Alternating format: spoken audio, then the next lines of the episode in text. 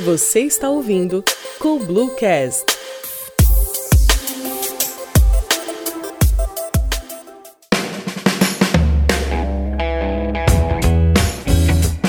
Olá, sejam bem-vindos a mais um episódio do Coblucast, nosso podcast sobre gestão. Eu sou Gustavo Ramos, sócio e CRO da Coblu, e hoje vou conversar com o Denilson Chicaco sobre criatividade.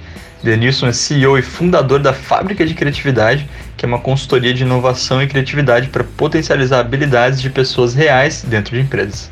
Empresário, músico e tecnólogo, graduou-se em Tecnologia da Informação pela Universidade Mackenzie e Música pela Yamaha especialista em criatividade, carrega em seu currículo 37 vezes como padrinho de casamento e mais de 197 jogos de tabuleiro em seu arsenal. Denilson, obrigado por estar com a gente, é um prazer ter você aqui. Pode se apresentar e falar um pouquinho dessa empresa que também é uma grande parceira da Coblu. Bom, em primeiro lugar, obrigado aí pelo convite, Gustavo. É, eu sou o Denilson, da Fábrica de Criatividade. A gente faz projetos malucos, rentáveis, interessantes para grandes empresas do Brasil e fora. A gente é uma consultoria de inovação é, o que, que uma consultoria de inovação faz, até já para introduzir aí o, o, tema, basicamente as empresas pagam para a gente ajudar elas a criarem ideias incríveis. Ideias que valem dinheiro, ideias que valem negócio, ideias que valem oportunidades, que pode ser desde um produto até um serviço, desde ajudar a criar um ecossistema de inovação até resolver um problema muito específico que alguma área tem. Então a gente faz desde criar um produto até criar uma molécula, desde fazer um evento até dar um treinamento. Então é bem abrangente aí, tudo que envolve criatividade, a gente acredita que criatividade é possível fabricar. E é isso que a gente trabalha, nessa, na fabricação de uma coisa que normalmente as pessoas pensam que não é um produto, né, que é a criatividade. Legal, Denise, legal. Bom, então hoje a gente vai falar bastante de criatividade, bastante de inovação. Uh, e eu acho que a gente poderia é, começar talvez definindo um pouco, né? Vocês escolheram esse nome Fábrica de Criatividade para a empresa de vocês, né? E o que, o que, que é então criatividade? É, como que isso se relaciona com inovação? Tem diferença? É a mesma coisa?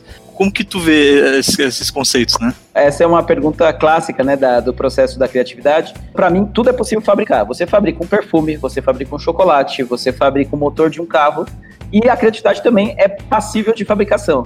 Tem matéria-prima, tem processo, tem ferramenta. Quando você domina essa linha de produção, você começa a fabricar isso. E a criatividade, para mim, a melhor definição que eu gosto sempre de falar de criatividade é que é uma do. Inclusive, o, o cara que inventou a lâmpada, que é o Thomas Edison, que falava: Sempre existe uma forma de melhorar algo. Encontre-a. Buscar um jeito de melhorar algo é a criatividade. Quando você encontra, é a inovação. Então, assim, é, essa é a pergunta sobre criatividade e inovação, ah, é isso. Criatividade é quando você tem o processo de achar uma melhoria. E inovação é quando você acha e gera valor. Tem uma frase também célebre aí que todo mundo usa, que inovação é criatividade com CNPJ, né, com lucro. Então, quando você consegue ter uma inovação, que você consegue ter um lucro e ter um valor, com certeza resultou de um processo criativo que você teve antes. Então, para mim, é quando você sempre existe uma forma de melhorar algo, encontra. Buscar é a criatividade. Quando você encontra e gera um valor, é inovação. Poxa, que legal, cara. Esse exemplo aí que você deu da lâmpada é bem legal, porque provavelmente, né, quando a gente fala de lâmpada, qual que é o objetivo disso, né? É gerar luz, talvez iluminação, alguma coisa assim. E daqui a pouco alguém poderia ter ficado batendo cabeça como fazer uma vela queimar mais tempo, né? Mas alguma pessoa tentou fazer um negócio totalmente Diferente, é. chegou na lâmpada, né? É, eu achei legal que nessa tua fala tu falou um pouco do, do processo de criatividade, né? Tu falou que é uma coisa que tem matéria-prima, que tem, que tem processo. Será que tu consegue contar um pouco para nós como que é esse processo? Por onde que, que eu começo aí para gerar uma inovação, para ser criativo realmente? É, adorei essa pergunta, porque sempre é bom começar pelo começo, né? É, tem aquela famosa frase: se você não sabe para onde você está indo, qualquer lugar serve. Saber de onde você está saindo e para onde você quer chegar é, não existem bons ventos para um barco à vela sem rumo, né? Você ter um rumo e você saber onde você quer, você tem que saber onde você está e onde você quer ir. E aí, para começar a criatividade, uma das coisas mais legais que a gente tem é, dentro do nosso projeto é entender que para qualquer coisa precisa de uma matéria-prima. Então, já que é um podcast aqui, Gustavo, vou pedir para você interagir comigo aqui, beleza? Então, vou fazer uma pergunta aqui é, bem clara para a gente tentar entender. Quero fazer chocolate. Qual que é a matéria-prima, Gustavo? É cacau? Muito bom. Quero fazer etanol, combustível. Qual que é a matéria-prima? É, álcool? Álcool é, é, é, o final. Qual que é a matéria-prima? Para fazer álcool, o que, que eu ah, preciso? Cana? Muito bem, cana de açúcar. Fala um outro produto. Fala qualquer produto que exista no mundo. Cara, produto? Uh, é. Vamos pensar aí, não sei, café? Preciso café. Do, café, ca, café já é a matéria-prima, precisa do grão. Né? O café do grão. precisa do grão. Então a matéria-prima, tudo existe uma matéria-prima, não tem nada que não existe. Você fala, tô olhando aqui para televisão. Televisão tem a matéria-prima, sei lá, foi o petróleo que fez o plástico, que tudo tem matéria-prima. E quando a gente fala de criatividade, é importante entender então como que eu começo? Buscando a matéria-prima. E aí, Gustavo, uma pergunta direta para você que 100% das pessoas, 100% não, vai 99% das pessoas erram. Qual que é a matéria-prima da criatividade? Poxa, me pegou ainda, Nilson. Não, eu, aqui a, a, criatividade nunca tem erro, tá? Só para ficar legal. No processo da criatividade ah. não existe erro. Sempre, mesmo o erro é um acerto. E como a maioria das pessoas erra essa resposta, é legal porque para mim isso é uma das coisas mais legais da criatividade. É perceber que o erro é acerto. E aí a gente vai falar sobre isso depois, inclusive. Mas então pode errar à vontade, que saiba que você está acertando.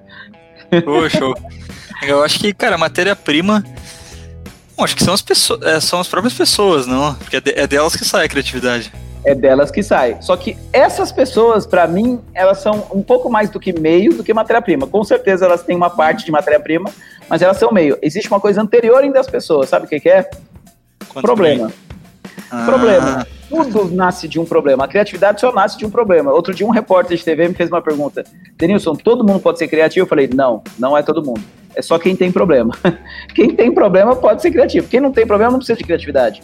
Então, se você tem um problema, ali é a matéria-prima. Aí, em cima desse, desse, dessa matéria-prima, que é o problema, entra as pessoas, entra método, entra ferramenta, entra tudo para transformar esse problema numa ideia, numa solução, numa oportunidade.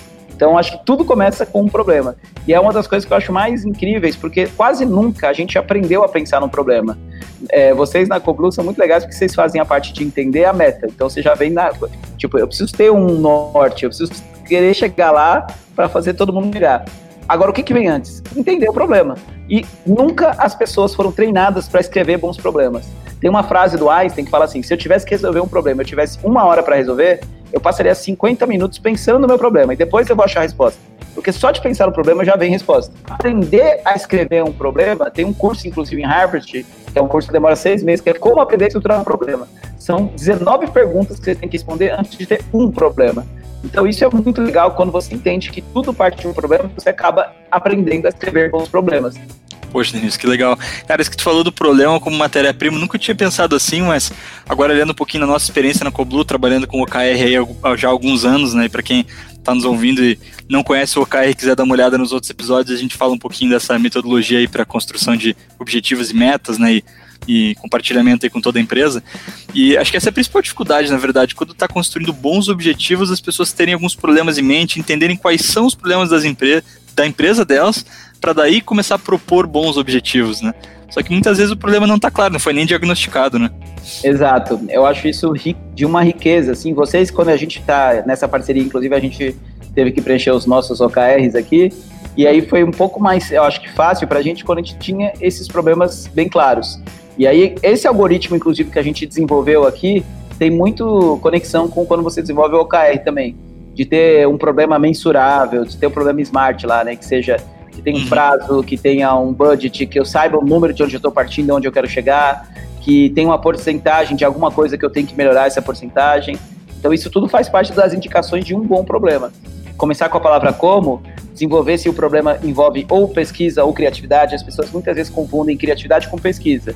Quanto que é 2 mais 2? Mesmo que você não saiba essa resposta, você sabe que se procurar no Google vai ter uma resposta que vai te satisfazer. Então, não é um problema de criatividade, é um problema de pesquisa. E aí tem que desenvolver o que, que é problema que envolve um processo que precisa de criatividade, que eu ainda não tenho uma resposta, e o que, que é um problema que eu preciso de uma pesquisa. Eu sei que alguém aqui da minha empresa sabe essa resposta. Então, eu só tenho que pesquisar quem é essa pessoa. Isso não, é, não envolve criatividade. Então, separar esse joio do trigo e colocar um bom problema é incrível, porque isso faz com que a matéria-prima seja boa e, geralmente, a solução acaba sendo muito melhor quando você tem um problema bem estruturado.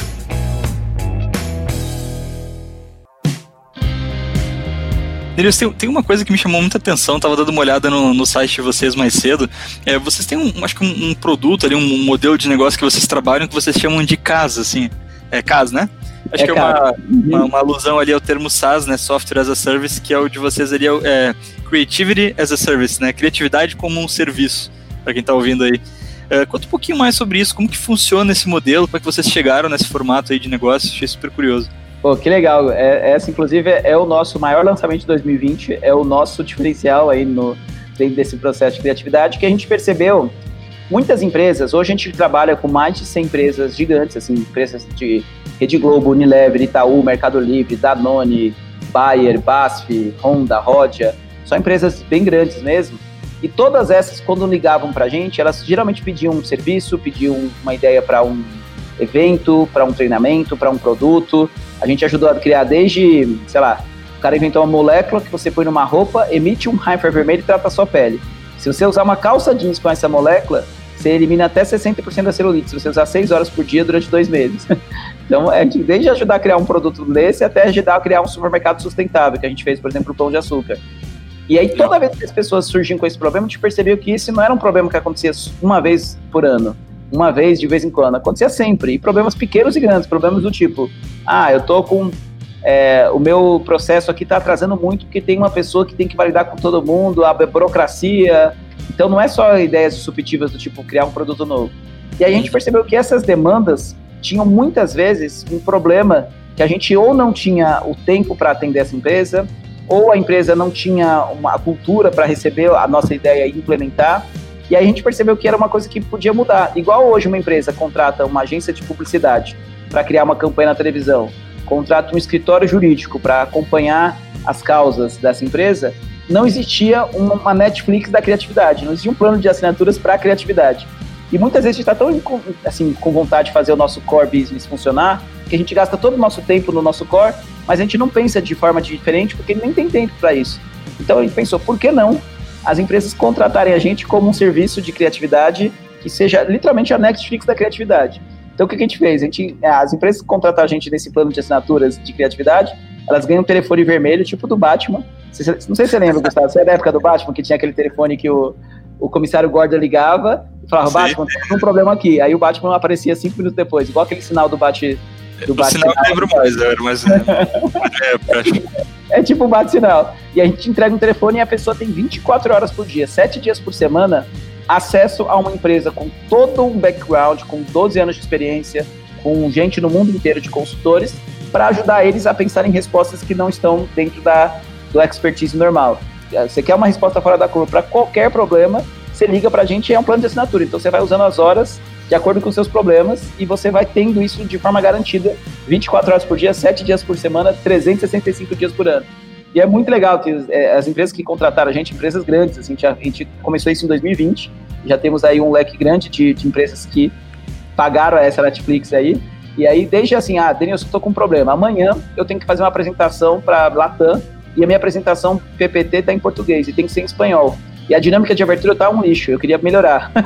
Como que eu faço? E aí a gente, em 24 horas, remodelou a apresentação, deixou com o designer criou uma dinâmica de abertura e traduzimos para o espanhol. Então a gente faz desde coisas bem pontuais como essa até tipo, cara, tô com um projeto aqui grande de transformação digital e eu não sei por onde começar. Você consegue aportar recursos para a gente desenhar essa, essa transformação digital?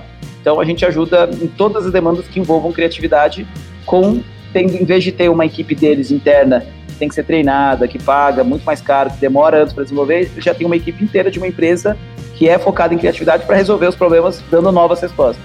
Nossa, caramba, acho que é, para mim é completamente novidade. Tô minha mente explodiu Não, aqui com todas essas ideias aí que tu falou agora. É inédito no mundo isso, tá? Só assim, a gente é a primeira empresa a fazer criatividade como serviço. É, é claramente um, um diferencial nosso.